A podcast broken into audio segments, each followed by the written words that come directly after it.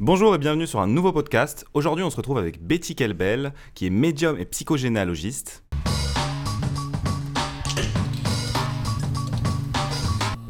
Bienvenue, enchanté. Merci Mer- d'être là. Merci beaucoup. Bonjour à tout le monde. Euh, Bonjour à Johan. Bonjour. Bonjour à Soufiane. Euh, Bonjour, bonjour. Bonjour à- aux petites mains qui travaillent derrière. C'est très gentil d'être venu, d'avoir accepté l'invitation. Mais c'est avec grand plaisir. En plus, vous n'êtes pas de région parisienne, donc vous venez. Non, je viens d'Alsace et j'habite euh, au pied du Mont Saint-Odile, à Aubernais, D'accord. D'accord. dans une jolie petite ville euh, touristique euh, d'Alsace. Eh ben, c'est très gentil. En Ouais. tout cas, on a, ça nous fait très plaisir de vous recevoir. Et on, a, on est très curieux d'en savoir un peu plus sur un domaine qu'on connaît bah, pas du tout. Ouais, c'est super. C'est super de s'ouvrir à, cette, à ce- ces nouvelles énergies. Euh, Alors, je pense que la première chose, alors médium, on va en parler, mais on a, on a peut-être une, une petite idée, mais je pense que c'est euh, préconçu. Mais par contre, la psychogénéalogie, en Mm. quoi ça consiste? Alors, euh, si euh, oh, la psychogénéalogie, c'est vraiment lié à, à nos histoires familiales. On a tous euh, un comportement, des croyances, une façon de faire dans notre clan, dans notre famille à nous. Et on reproduit inconsciemment, inconsciemment ce genre de choses. C'est-à-dire, euh, je dirais, euh, rien que par, par exemple quand on parle des métiers, le père ou le grand-père euh, était agriculteur, il y a toujours un dans la fratrie qui va reprendre l'agriculture. C'est pas forcément son choix, mais c'est quelque chose qui se fait, qui se transmet. Et c'est pareil au niveau des. hum, En psychogénéalogie, on répète des maladies. Euh, par exemple, euh, le grand-père euh, est décédé d'un cancer des poumons. Il fumait, il buvait. bah oui, c'est normal. c'est ce que va vous dire la médecine. Après, il y a le père qui, lui aussi, a un cancer des poumons, mais qui, lui, ne fumait pas et ne buvait pas. Et là, on se dit, ah, mais c'est normal, c'est parce que ça se transmet.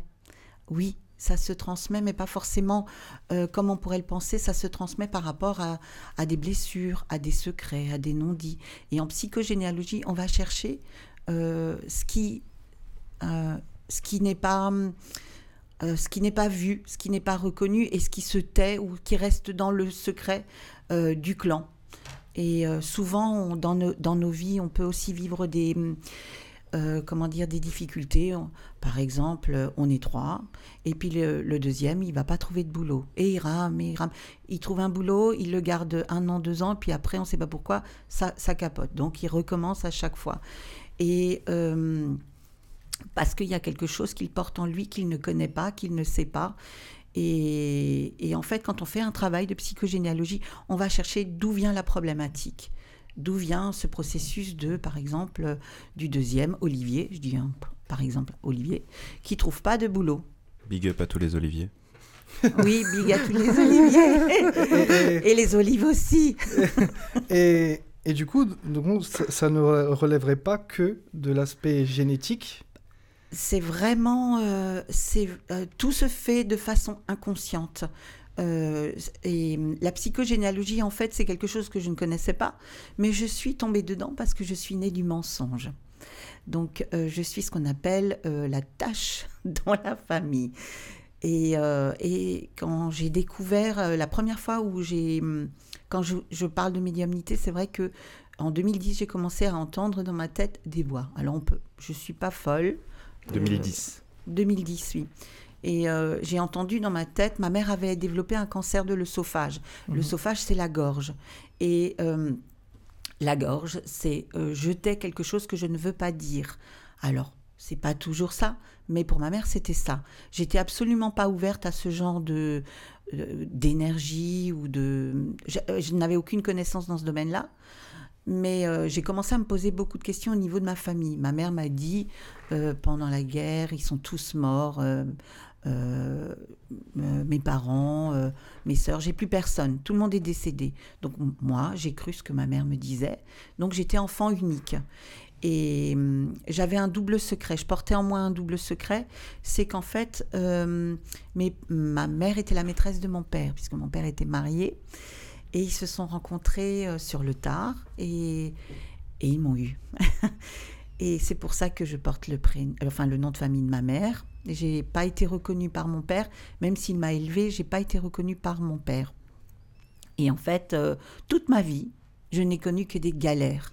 C'est-à-dire que euh, j'avais le sentiment d'appartenir à personne et en même temps je rêvais d'avoir un frère ou, d'avoir une sœur, d'avoir une famille. C'était vraiment mon souhait. Et ma mère était carriériste et elle souhaitait, euh, enfin elle m'a mis en, pension à l'âge de 6 ans jusqu'à l'âge de 15 ans.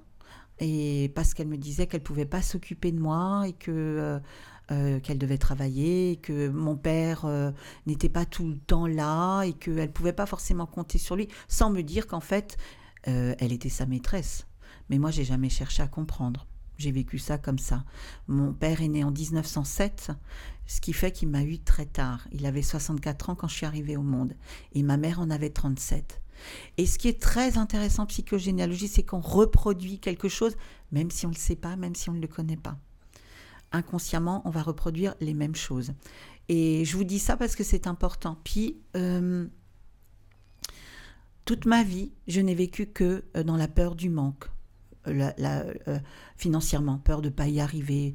Euh, et je vivais vraiment ça. J'avais l'impression que j'y arrivais jamais. Euh, financièrement, c'était compliqué. Sans savoir d'où ça venait. Oui, mais je pensais que c'était moi. D'accord. Et je me suis mariée et ben mon conjoint il faisait les comptes tous les deux jours. Et ça me mettait mal parce que chaque fois il m'appuyait, il me disait t'as encore dépensé de l'argent pour les gamins, t'as encore fait ci. Oh, je me dit c'est pas possible, c'est horrible. Est-ce que la vie c'est que ça, l'argent, l'argent, l'argent Et est-ce que je suis vraiment nulle et je suis pas capable de garder l'argent? C'est quoi le problème? Et ma mère me disait tout le temps euh, Betty. Euh, dans la vie, euh, quoi qu'il arrive, je ne t'aiderai pas financièrement si tu n'y arrives pas. Il va falloir que tu te débrouilles toute seule. C'est comme ça que tu y arriveras. Et j'ai eu, euh, j'ai eu euh, mon, mon, fils aîné, j'avais 19 ans. Et euh, un an et demi après, j'ai accouché de sa sœur. Et 18 ans après, j'ai accouché de leur petite sœur. Donc, et en fait, ma mère m'a toujours dit, quand j'étais enceinte la première fois, mon Dieu, ma pauvre fille, t'as loupé ta vie. Quelle idée d'avoir un enfant aussitôt. Euh, on, a des influences en fait directes de. Oui, c'est des croyances, ce sont des croyances. Mais moi, quand j'ai su que j'étais enceinte, j'étais heureuse d'avoir euh, mhm. d'avoir ce petit qui poussait en moi et, j'avais déjà fait une fausse couche avant. Mhm. Et hum, et en fait, pour revenir à mon histoire. Euh, ma mère, avec son cancer de l'œsophage, avait été faisait un traitement en chimiothérapie. Et un, soir, je rentre du boulot, enfin, je l'avais vu, puis je rentre, je me dis, oh, mais comment on peut être aussi fermé et froid alors qu'on est en train de mourir? Ma mère était en train de mourir de son cancer. Mais elle n'était pas sympa. Elle n'était jamais sympa avec moi. Mhm. Elle était toujours très dure avec moi, comme si j'étais un boulet pour elle. Donc, euh, euh, et j'en parle librement aujourd'hui parce que j'ai eu, ma mère est décédée, mais j'ai eu de, tellement, enfin, de, une belle interaction avec elle après. Euh, et je suis en train d'écrire un livre sur la résilience et le pardon mais c'est grâce à ma mère que je vous en parle aussi librement aujourd'hui. Pour moi, il euh, n'y a rien de pire que le non-dit et le secret, le tabou, ne pas, ne pas dire. Et ma mère était comme ça. Et, euh, et en fait, j'entends dans ma tête, mais Betty, cherche, cherche l'histoire de ta mère, va voir. Est-ce que tu es sûre? Que ta mère a plus ses parents. Est-ce que tu es sûr de ça? Donc, je vais sur Internet, sur Google, il était 23h30. Ça, c'est en quelle année? En 2010. En 2010 Oui. D'accord. 2010, euh, euh, oui, 2009-2010. Non, hein, Lou avait, un, Lou avait un an et demi, donc c'était en 2010. Et je tape euh, le prénom et le nom de ma mère. Et tout de suite, le premier message qui apparaît sur Google a été mis deux mois avant que je fasse ça. Donc, on va dire que tout était programmé pour que je découvre le secret. Et je découvre un message qui dit euh, Je recherche ma sœur Nicole Calbel, demeurant quelque part en France, avec la date de naissance de ma mère. C'est dingue. J'ai dit Mais c'est super, ça veut dire que ma mère a une sœur encore en vie. Et le choc que vous avez dû avoir, enfin émotionnel, non, de joie À ce moment-là, j'étais juste contente de me dire Ah, mais en fait, je suis pas seule, on n'est pas seules toutes les deux. Mon père était décédé depuis longtemps. Euh, donc euh, je me suis dit Ah, j'ai une famille. Et c'était signé Sandra. Je réponds à cette Sandra et puis je lui dis euh, Ma mère est au seuil de sa vie. Euh, Euh, voici mon numéro de téléphone. Je suis heureuse de pouvoir faire connaissance avec vous.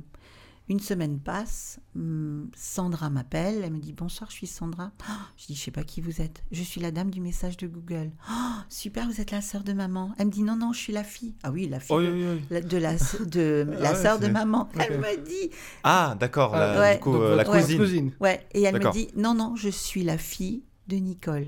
Donc euh, ma sœur à moi. Ah, Oh, Mais elle me dit, ok. c'est pas tout. J'ai aussi un frère.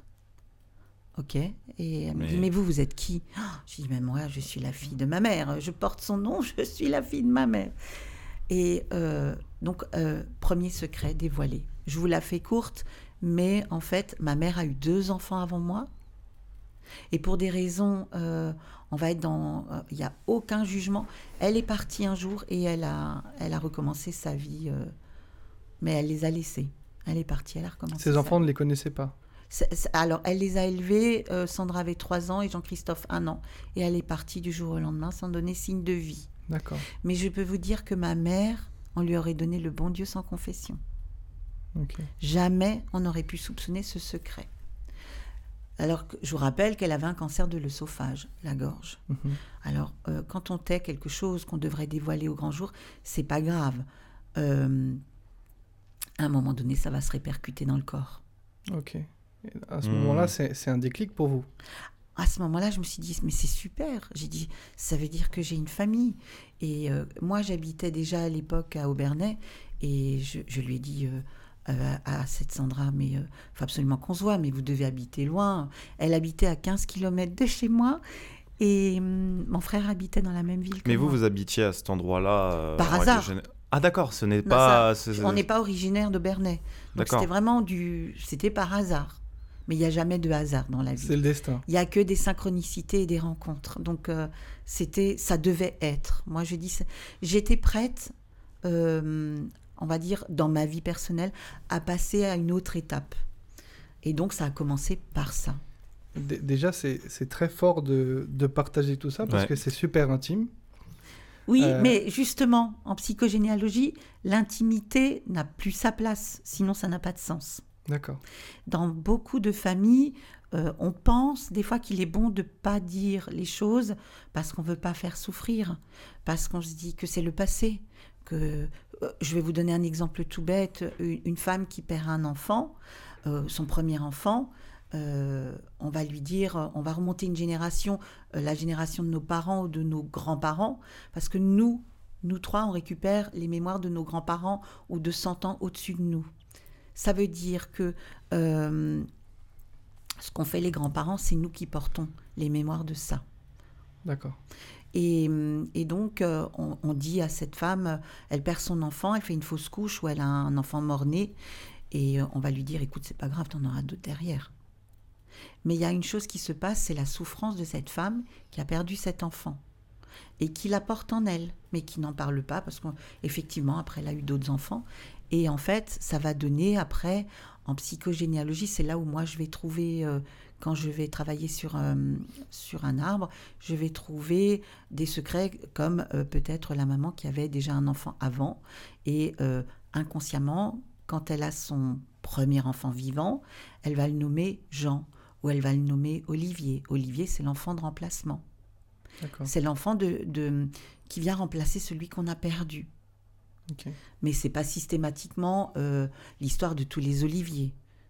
Mais, euh, mais souvent, euh, si c'est pas la maman, ça va être la grand-mère maternelle ou la grand-mère paternelle qui a perdu un enfant. Mais c'est un secret, on n'en a jamais parlé. Ou perdu peut-être deux enfants. Et Jean, par exemple, Jean, Jean-Pierre, Jean-Jacques, enfin peu importe, euh, Jean, c'est l'anagramme d'ange. C'est le petit enfant ben, qu'on a perdu et qu'on n'a pas pu ou baptiser ou en fonction d'eux. Mais c'est celui qu'on a perdu dont on n'a pas fait le deuil. Donc on, on porte sans le vouloir, Oui. sans le savoir. Voilà. C'est encore plus compliqué sans le savoir. Ouais. Ah oui, Les on le douleurs. pas, ouais. De nos parents ou de nos grands-parents? et le bonheur aussi, j'imagine, ça, ça marche dans les deux sens ou c'est plutôt les blessures? Alors, euh, ça peut marcher dans les deux sens, mais en psychogénéalogie, si quelqu'un vient me voir, c'est qu'il y a un problème. Mhm. Donc, euh, on peut le régler sans en avoir conscience, ou on peut ne pas le régler. Euh, donc, euh, et c'est là où euh, la personne qui travaille ses mémoires familiales va essayer de trouver d'où vient la racine du problème. Donc la racine, c'est vraiment, on va dire, l'ascendance, les, les ancêtres. C'est vrai ce que tu dis, Yo, euh, c'est intéressant dans le sens où euh, on va jamais voir euh, quelque chose pour le bonheur. C'est-à-dire, ah, je me sens bien, comment je peux me sentir encore mieux euh, Est-ce que on n'a pas besoin euh, parce qu'on est dans une énergie euh, légère quand on est dans le bonheur. Ouais.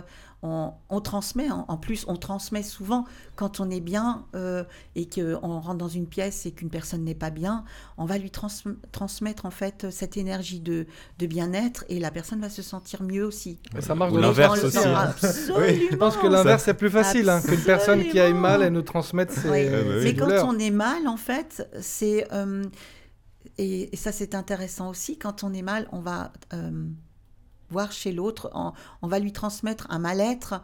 Et on va, des fois, peut-être, souvent dans les histoires de couple, euh, il y a l'autre qui râle tout le temps. euh, oui, tu fais pas attention à moi, gna gna gna.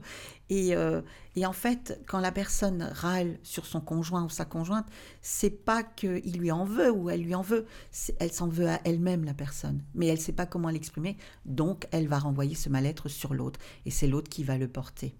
On cherche à mettre la faute sur l'autre. Oui, parce qu'on se dit, on se décharge, on laisse en fait notre boulet à l'autre, comme ça on se sent plus léger, mais on se sent jamais plus léger. mhm. Parce que ça va engendrer un conflit avec l'autre qui va dire oui, tu m'aimes pas, machin, euh, va être malheureux, puis on se sent mal, mais on est tellement fier qu'on n'a pas envie de dire ah pardon, je m'excuse, c'est moi en fait qui vais pas bien. Et, et- comment on fait cette, cette démarche? C'est-à-dire que vos patients viennent vous voir parce qu'ils ont un mal-être? Je vais vous raconter une histoire parce que je sais que j'en ai l'autorisation, mais euh, ce que je veux dire pour finir avec mon histoire à moi, j'ai commencé en fait à, hum, à, hum, quand j'ai découvert le secret avec ma maman, bien sûr, j'ai dû aller à l'hôpital et lui dire que je savais. Mais je sa- j'avais- J'ai fait une réaction, mon corps a fait une réaction le lendemain. J'avais des boutons sur tout le visage, ça avait gonflé, une espèce d'urticaire. Tout- tout- euh, toutes les maladies ont un sens.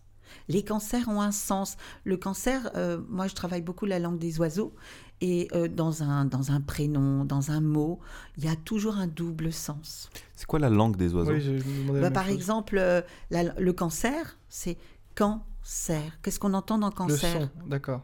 quand ça sert. Le cancer vient pour servir la personne qui l'a dans, quel- dans une problématique X qu'elle doit comprendre. Vous Donc il y a- voyez il y a un sens derrière, Il c'est y a un ça sens derrière la maladie. La mort, Comme une sorte de leçon oui, la mort, c'est qu'est-ce qu'on entend dans la mort? Le, le- le nom, la mort. L'âme, hors. L'âme, hors du corps.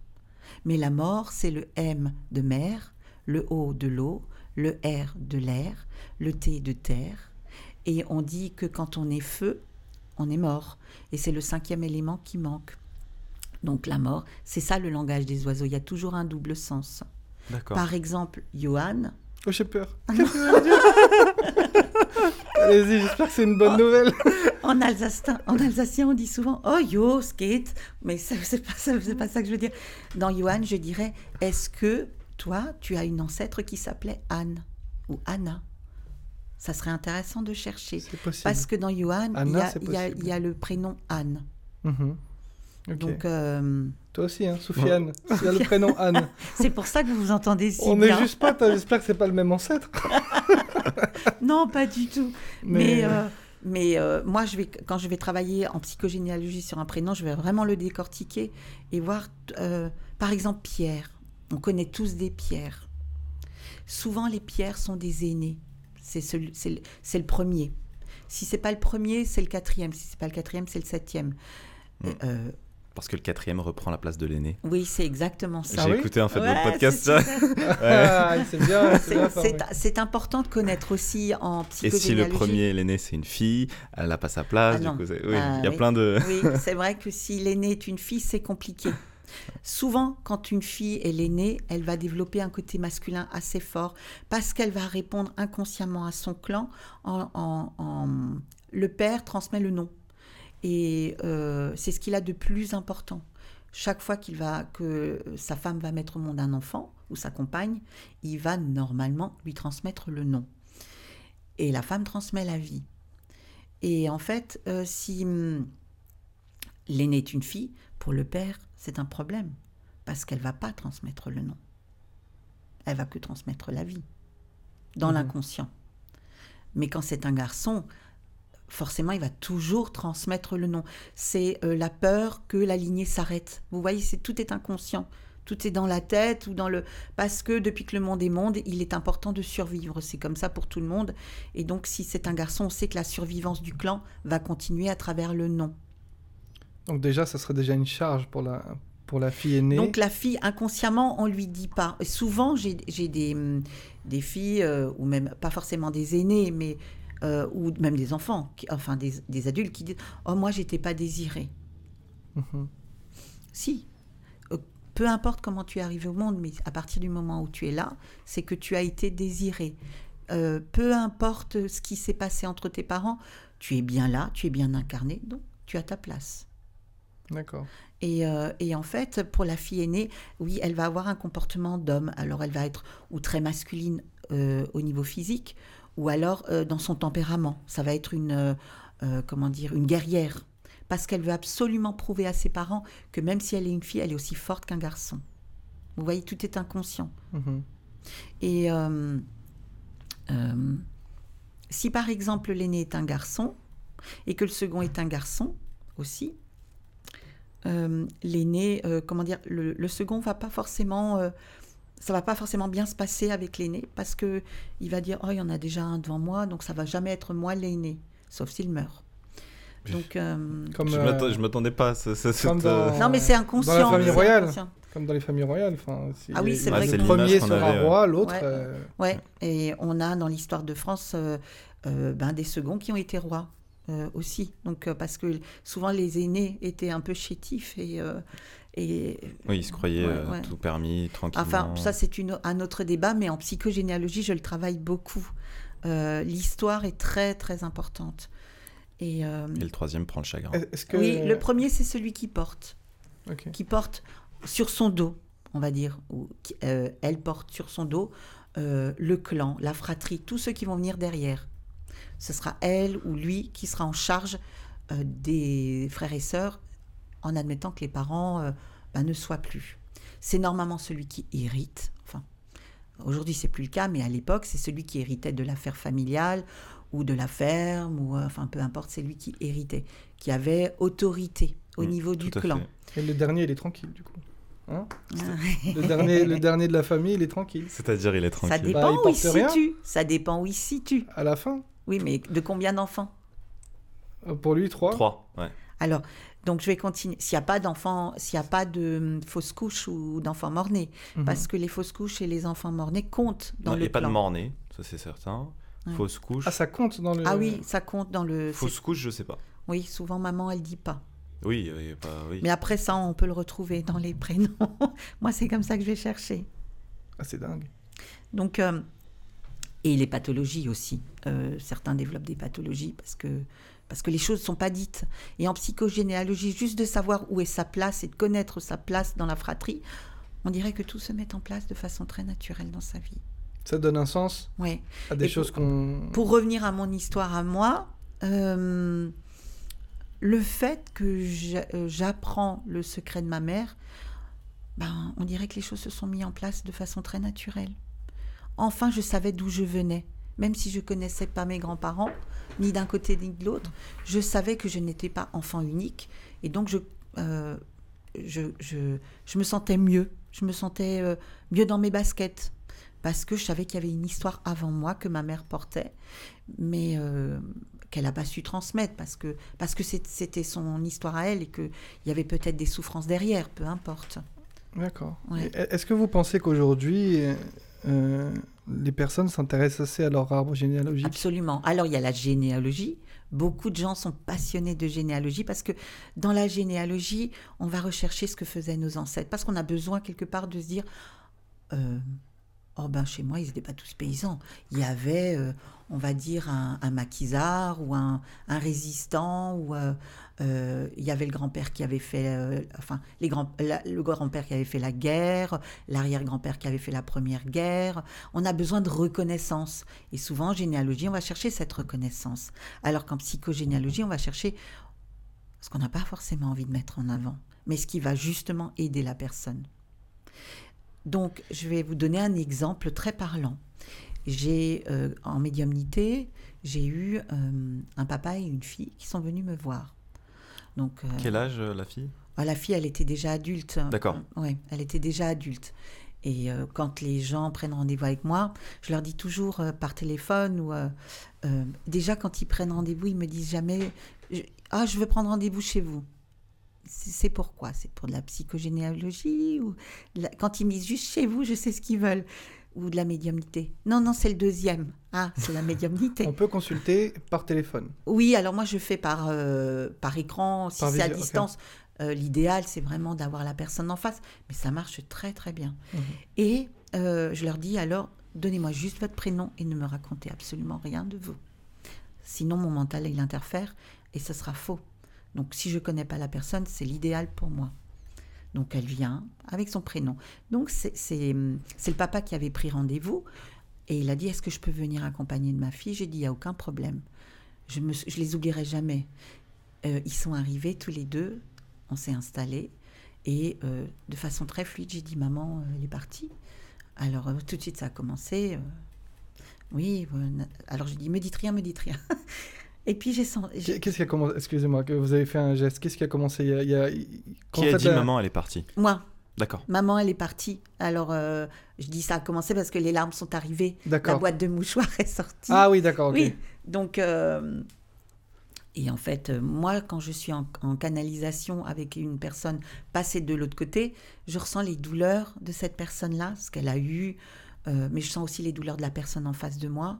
Euh, des fois, je leur dis souvent, je vais vous donner. euh, euh, euh, ça commence toujours comme ça, je leur dis, vous inquiétez pas, je vais vous dire peut-être, ah, vous, vous avez mal aux dents à des endroits bizarres.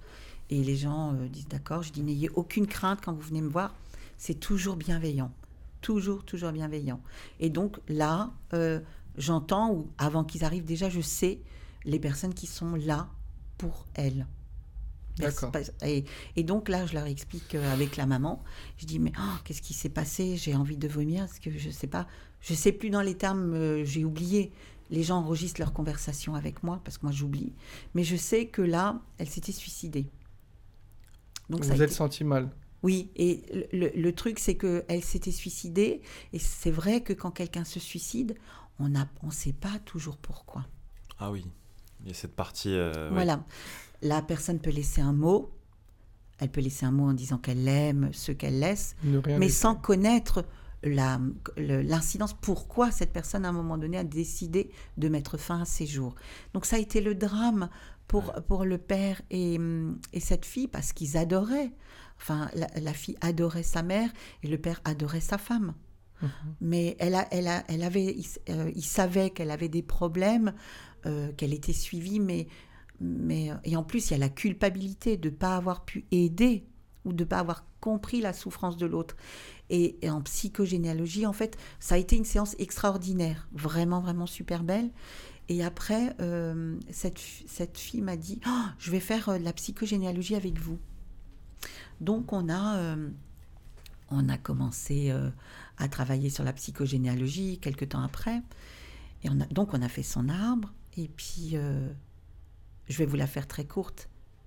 Cette femme s'était suicidée parce que ses frères avaient abusé d'elle quand elle était petite. Et ça, personne ne le savait. Si, les parents le savaient.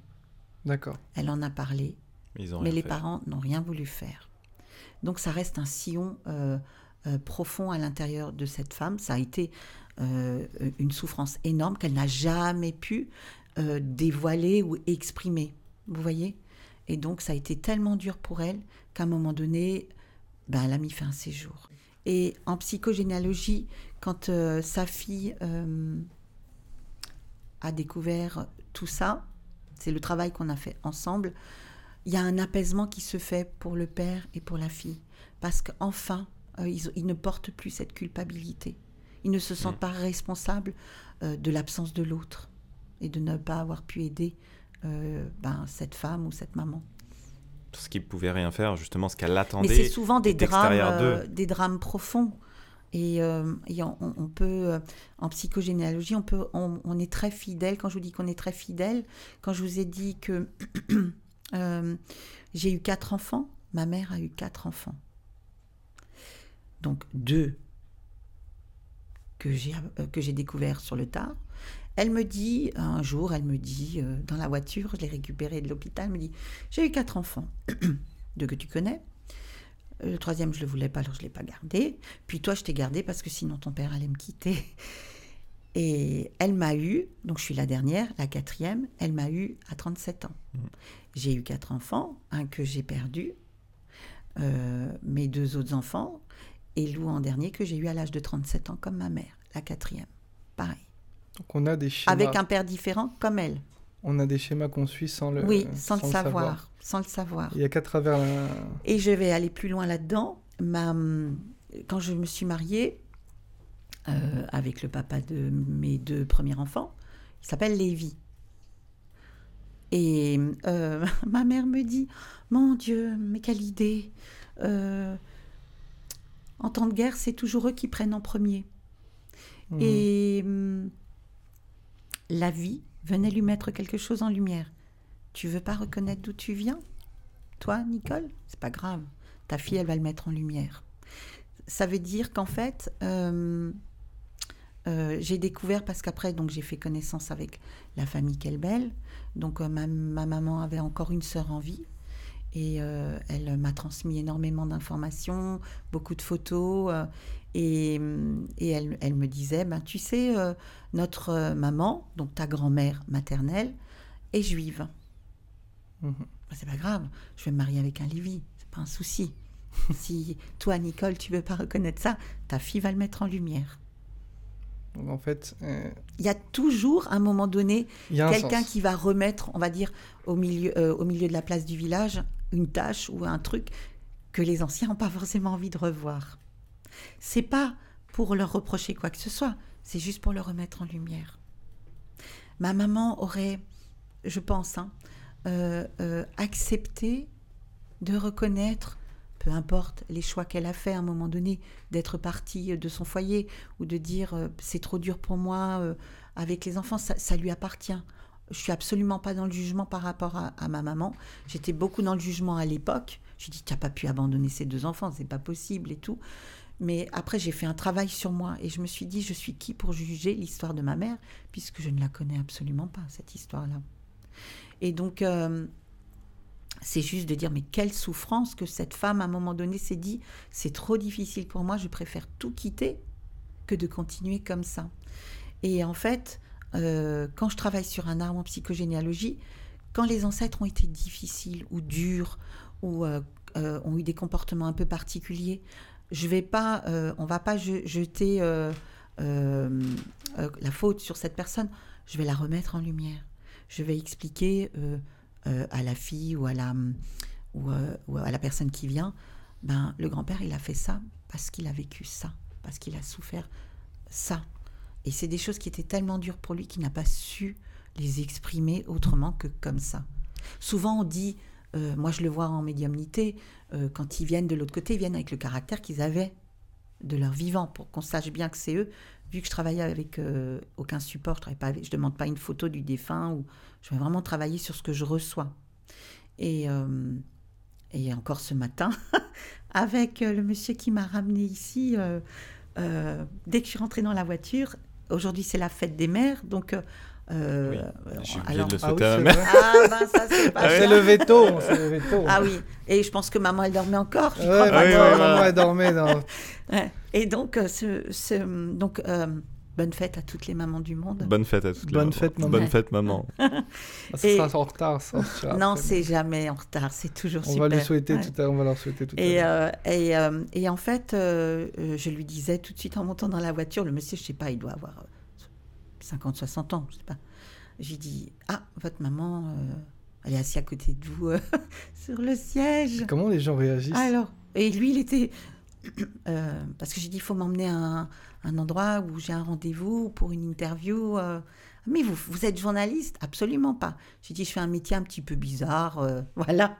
mais euh, et puis en fait, elle était tellement là que j'avais besoin de lui dire. Il l'avait pas demandé, mais je le lui ai dit. Et je lui ai dit, et je lui ai dit euh, voilà, on, on, a parlé de sa vie. enfin, je lui ai dit tout ce que j'entendais. Il m'a dit, mais comment vous savez tout ça? Et, et, et ça a été une super belle rencontre. Et je trouve ça extraordinaire parce que souvent on croit que quand l'autre est parti, ben, il n'y a plus rien alors que ce n'est pas du tout le cas.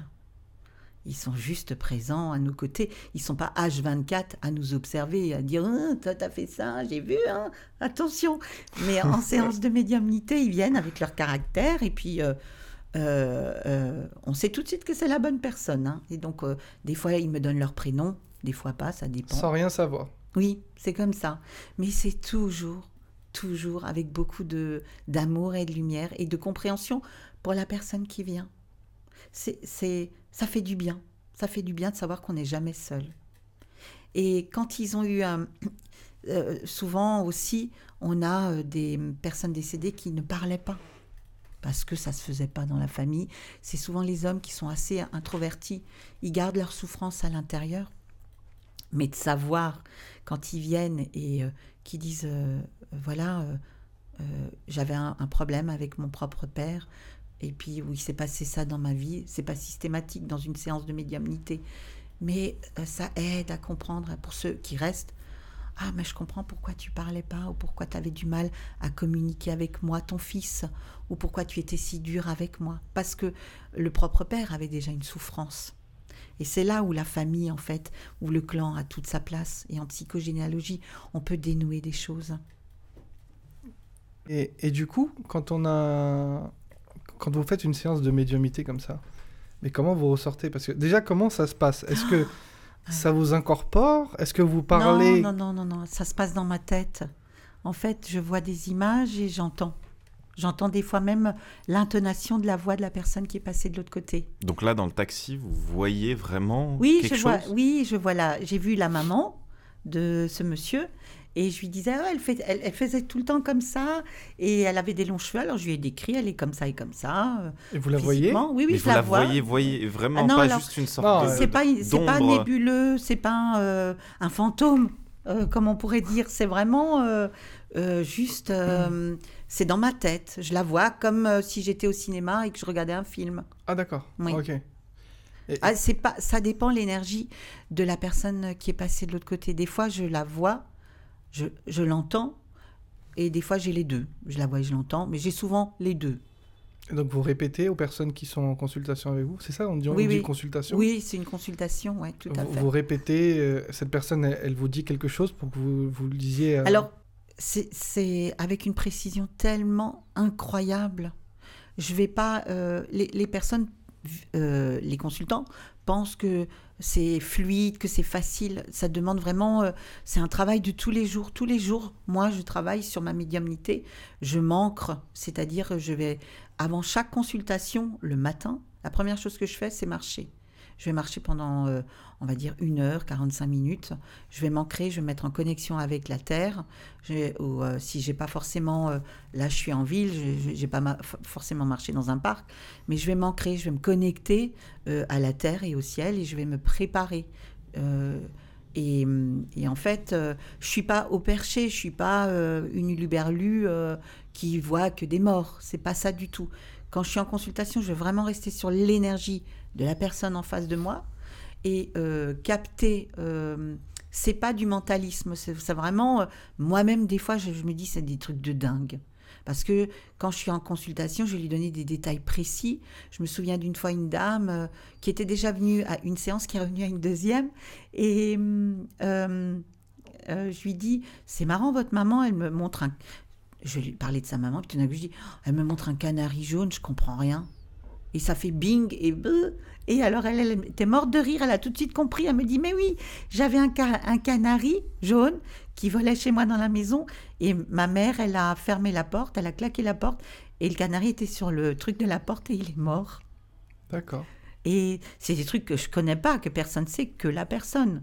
Donc, je veux dire, euh, et des fois, j'ai des détails euh, incroyables de précision. Je me souviens d'une fois, euh, une dame, c'était dans une petite salle, c'était que des personnes âgées qui étaient là. Et euh, il y a un monsieur décédé qui vient et je euh, donc euh, je, je, ferme souvent les yeux et puis je dis vous à la dame très comment bon chic bon genre. Mmh. et il me montrait des images très personnelles. Je me suis dit, comment je vais lui dire ça? Et je dis à la dame vous avez perdu votre mari. J'en avais deux madame. D'accord alors, comment je vais faire? Parce que j'ai pas, on va, la personne décédée va pas me dire, je suis le deuxième ou donner des détails. Ils, ils, ils, en ont rien à faire de ça. Nous, les vivants, on pense que c'est des choses importantes qui ne le sont plus pour eux. Mais donc je dis, euh, et puis il me montrait toujours la même image. J'ai dit, mais je vais pas parler de ça. C'est, elle a au moins 75 ans cette dame. Alors elle avait un chignon. J'ai dit, alors, il me dit, votre mari, il adore quand vous détachez vos cheveux. Et elle ne détachait ses cheveux que à un seul moment. elle est devenue rouge, elle m'a dit Il vous montre pas ça euh, Si, je savais juste pas comment vous le dire. C'était Elle dit Je sais exactement lequel c'est. Et c'était super, j'ai trouvé ça top. Il m'est arrivé dans le train pour vous raconter une anecdote. C'était au début, euh, quand, au, euh, début de, de cette ouverture là. Euh, j'étais dans le train qui allait de Rouen à Paris et j'étais assise et il y a un jeune homme qui s'assoit à côté de moi. Et il y avait, on était, c'était des sièges de quatre et il y avait deux autres messieurs en face.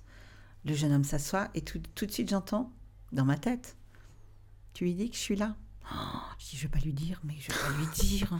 Il va me prendre pour une folle. Et ça se trouve, c'est moi qui invente, qui imagine. Il me dit, c'est pas grave, j'ai tout mon temps. Donc je reste. et, pendant, ça a duré une demi-heure dans ma tête comme ça. Euh, il, dit, et, il me disait tout, faut lui dire, faut lui dire que je suis là. C'était sa mère ou son père? Alors, tout d'un coup, j'ai dit dans ma tête, je lui dirai rien. Ok, il me dit, la voix me dit. Et le jeune homme me pose une question. Il me dit, est-ce que le train il s'arrête à Mantes-la-Jolie? J'ai dit, oui. Vous avez perdu votre papa. Et oh. le jeune homme me répond comme si, enfin, ah, vous l'avez connu Puis en même temps, il disait, mais on se connaît même pas, donc c'est pas possible. et j'ai dit, quoi, il y a 15 ans? Il me dit, non, il y a 17 ans. Et il me dit, mais comment vous savez? Je dis, vous avez deux enfants? Oui. Et je lui donne plein de détails sur lui. Et il me dit, euh, mais il est où? Sur les genoux du monsieur d'en face depuis que vous êtes là. Ah J'ai dit, vous avez, vous avez un rendez-vous professionnel? Il me dit, oui. Et euh, avec un ami à vous Alors il me dit, oui. Il dit, mais vous dites tout ça, mon père? Je dis, oui, depuis qu'il est là, il me lâche pas. Et j'ai dit, il est tellement fier de vous. Mais il peut pas être fier de moi. Il dit, je suis au chômage, je galère. J'ai dit, je comprends pas. Il me parle de musique avec l'hôpital, je sais pas. Alors, vous voyez, quand je canalise, ça va être comme ça. Il lui dit, il me dit, mais je fais de la musique kabyle pour les enfants à l'hôpital de Rouen, en, bénévole. c'est tout. Votre père est tellement fier de ça. C'est beau. Et il m'a pris dans les bras, c'était top, c'était oh, comme j'étais heureuse de lui avoir dit. Et j'ai dit, euh, vous savez, votre papa, il s'en fout de moi. Quand vous allez partir, il va partir avec vous. Parce qu'il m'a dit, euh, il va rester avec vous. Je dis non, il va pas rester avec moi, il va vous suivre.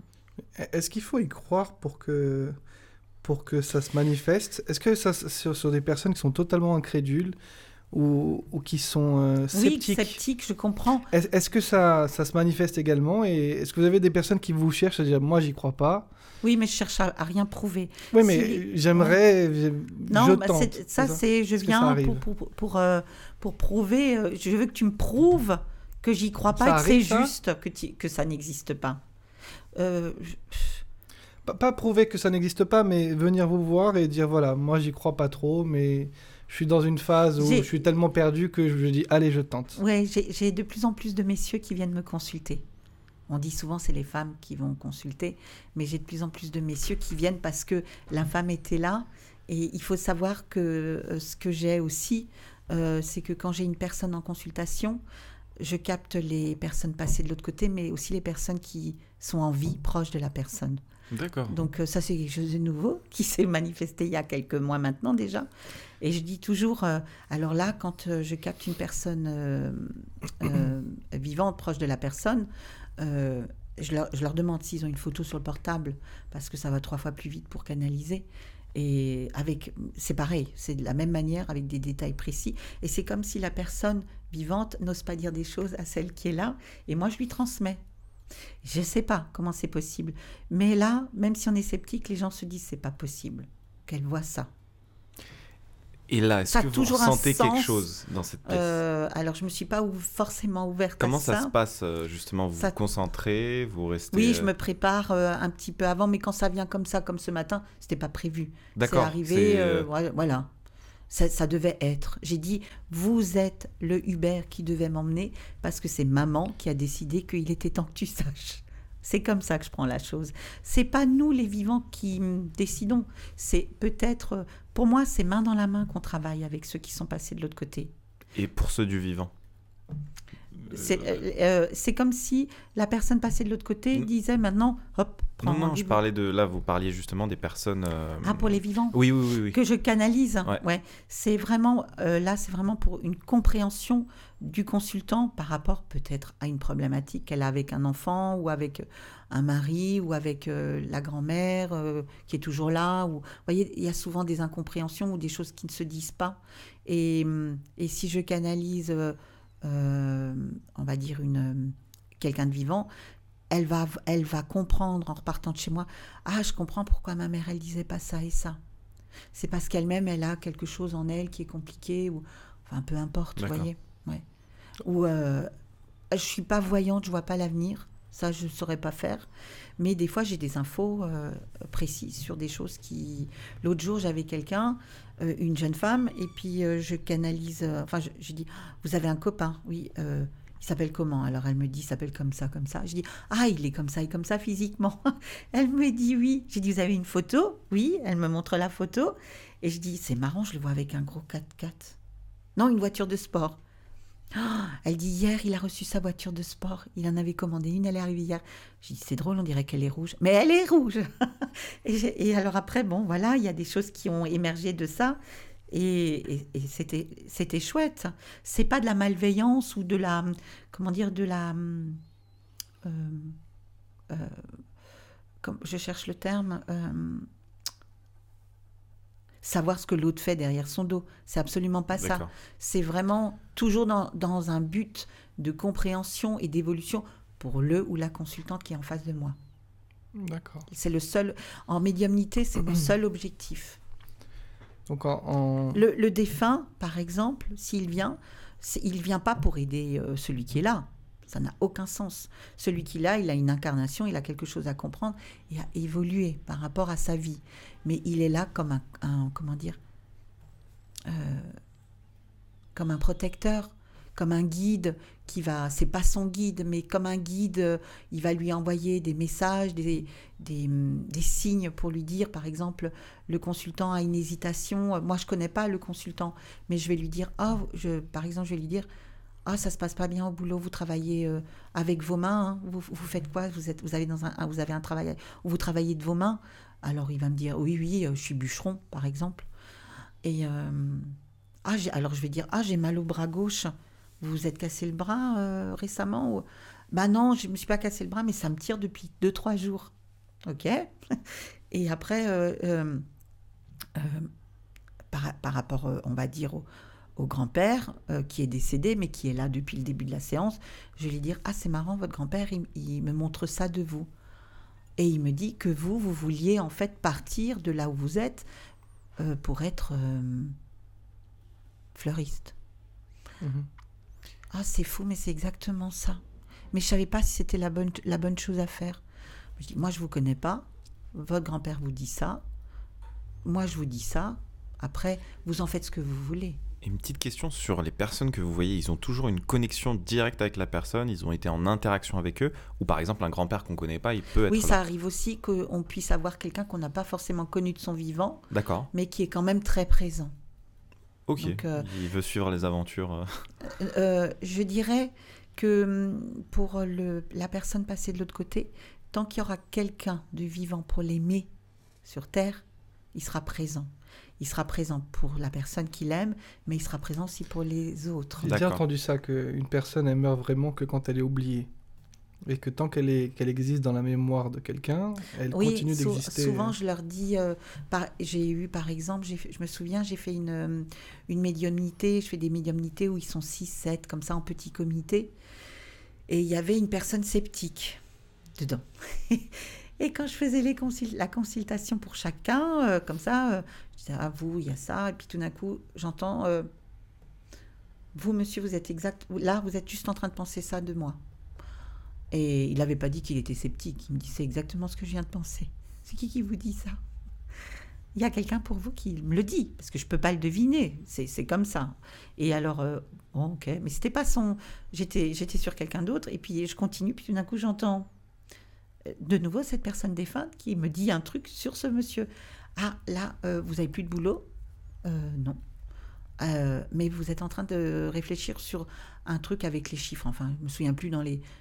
Ah Oui, c'est exactement ça. Je dis, ça fait trois mois que vous êtes là-dedans. Et il me, dit, il me dit oui. Et je, je suis heureuse parce que sa compagne, après, il n'a pas voulu reconnaître que c'était quand même... euh, il avait qu'une hâte, c'est que je, je me barre, en fait.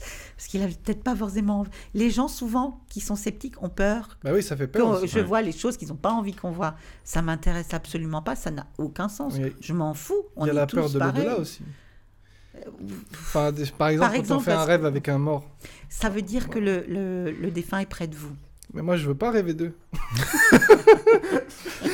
non, mais je les aime, mais euh, ça, ça me fait peur. Des fois, fait, on fait un rêve, on se rend compte qu'ils sont morts. C'est-à-dire, dans le rêve, des fois, on sait pas que la personne est morte, Ouais. mais des fois, dans le rêve, on sait.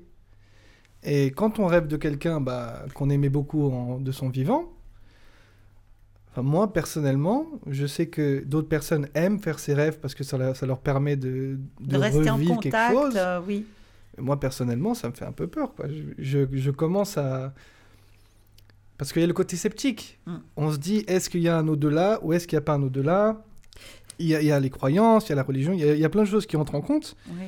Mais personnellement, la sensation de vivre un, un rêve qui paraît super réel avec une personne qui est déjà partie, Ça moi, c'est pas quelque chose que... Et en fait, c'est, elle est vraiment là. Et souvent, euh, quand vous rêvez d'une personne partie, ça dure jamais très longtemps, c'est très court. Et hum, elle vient juste vous mettre quelque chose en lumière dans votre quotidien à vous. Elle vient pas pour dire Hein, t'as fait ça, euh, attention, je l'ai vu. Hein. Absolument pas. Toi, c'est t'as- vraiment. euh, T'as déjà fait des rêves de, de personnes mortes? Euh, sûrement, je, je sais plus trop. ouais. Je- C'est une manière aussi pour eux euh, de, de manifester euh, euh, leur présence.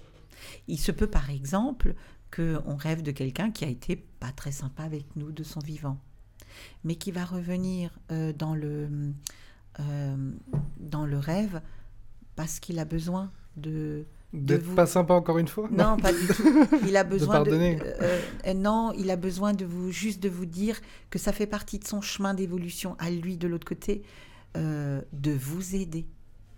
Ok. Le seul, le seul objectif en fait quand on va voir quelqu'un comme moi, c'est pas, euh, c'est pas que le défunt vienne, euh, comment dire, remplir une souffrance du vivant. C'est juste euh, de comprendre euh, au consultant ou à la consultante qu'il est temps pour elle de s'élever à autre chose que juste moi en tant que euh, moi en tant que Betty, voilà, je fais ça, d'avoir juste une, une connaissance extérieure de qui je suis. C'est, c'est, vraiment de travailler en profondeur de qui l'on est. Ok. Moi aussi, j'ai. Ce que vous faites, vous, de votre vie à vous, en psychogénéalogie et en médiumnité, c'est pareil, vous élevez ceux qui sont passés de l'autre côté. Ok. Bah. Vous les aidez dans leur chemin à eux, euh, qui est propre à eux, de l'autre côté, euh, parce qu'il y a quelque chose qui s'est délivré, il y a quelque chose qui s'est allégé dans votre vie et qui apporte de la reconnaissance pour ceux qui sont de l'autre côté aussi. Super. En tout cas, c'est très, c'est- très intéressant. En tout cas, nous qui sommes plutôt sceptiques. Ouais, enfin, moi, je parle pour moi, toi aussi. euh, oui, oui, je suis plus sceptique. euh, Ça, ça. Mais c'est- très intéressant. on devient, on devient très curieux de le faire. Alors après, il y a un côté peur de ce qu'on pourrait découvrir. Il y a des pense qu'il y a croyances. cette partie aussi. Ouais. ouais. Il y a des croyances aussi qui sont très ancrées. Euh, moi, je les ai connues quand, c'est- quand ça m'est arrivé. Moi, j'étais commerciale. Puis quand j'ai commencé, j'ai commencé à travailler sur moi, à faire. euh, j'ai fait une année de développement personnel parce que j'avais une peur qui était la peur du manque. Et je me suis dit comment je pourrais faire pour gagner encore plus dans mon boulot? Et je pensais que le développement personnel m'aiderait à faire ça. J'avais pas du tout envisagé d'être médium. C'était pas du tout dans mes projets. Et puis est arrivé euh, en 4-5 mois une évolution in- intérieure tellement puissante que hum, je cherche à prouver à, personne qui je suis. J'ai pas besoin, si je suis là-dedans, je suis dans, dans l'attente de quelque chose de l'autre. Mais j'attends pas que l'autre me reconnaisse. J'attends juste d'être au clair avec moi-même, d'être toujours au respect de qui je suis, moi. Et à partir du moment, on n'a pas besoin d'aller voir quelqu'un comme moi pour fonctionner comme ça. On a juste besoin de se dire à un moment donné, quand on vit une situation, ok, c'est quoi le truc que j'ai pas compris? C'est quoi qui me met mal à l'aise Ou c'est quoi que je dois comprendre dans cette situation-là? Et moi, comme j'avais toujours peur du manque, parce que dans ma, dans ma famille, on m'a dit, ma mère m'a dit, euh, tu, tu me coûtes cher. Tu me coûtes cher. Euh, ma tante et mon oncle, la sœur de papa, me disaient Tu sais, tu mérites pas de vivre parce que tu es une enfant hors mariage. Une, espèce de tâche comme ça, euh, que je viens tout le temps mettre en lumière en étant en vie, en leur montrant que oh, euh, le frère a fauté avec une autre femme que sa femme. Et en fait, euh, ce que je voulais dire, c'est que j'ai tout à fait ma légitimité ici, peu importe comment je suis arrivée au monde. Mais moi, j'ai ma place ici. Et à partir du moment où je reconnais que j'ai ma place là où je suis et que je suis au clair avec moi-même et que j'arrête de me mentir, il n'y a aucune raison que ça aille mal. Et on n'a pas besoin des défunts pour ça. Betty Kelbel, merci beaucoup. C'est moi beaucoup, qui vous C'est remercie. très intéressant. Ouais. On pourrait parler des heures. Avant toute chose, une personne qui voudrait consulter avec vous, comment elle peut faire Comment elle peut vous retrouver sur Internet Alors, elle tape juste Betty Kelbel. C'est pas bien compliqué. D'accord. Euh, Medium. Et elle va me trouver sur le net. euh, Vous avez un site Internet. On mettra oui, dans, le- dans j'ai la un site description de la internet, vidéo. euh, oui. Et, euh, et je fais pas ça, euh, comment dire, euh, parce qu'on a encore Madame Irma, vous savez, avec sa boule de cristal Mm. et son fichu sur la tête, et elle voit. Donc, euh, en fait, on, on prend contact tout simplement avec moi, et comme, comme je l'ai dit, juste le prénom. D'accord. Et une question qu'on pose à nos invités quel est votre plus grand rêve aujourd'hui? Je suis déjà dans mon rêve. Waouh, Eh ben, c'est très beau ça. c'est très très bien. Sur cette fin, merci beaucoup. Merci Merci, à vous, On a merci adoré beaucoup. faire hein. ce podcast. Je vous remercie. hein. Merci à vous. Merci. Donc, Yes. Bah, sur ce, euh, à une prochaine pour un prochain podcast et merci encore. Ciao, ciao, ciao. ciao.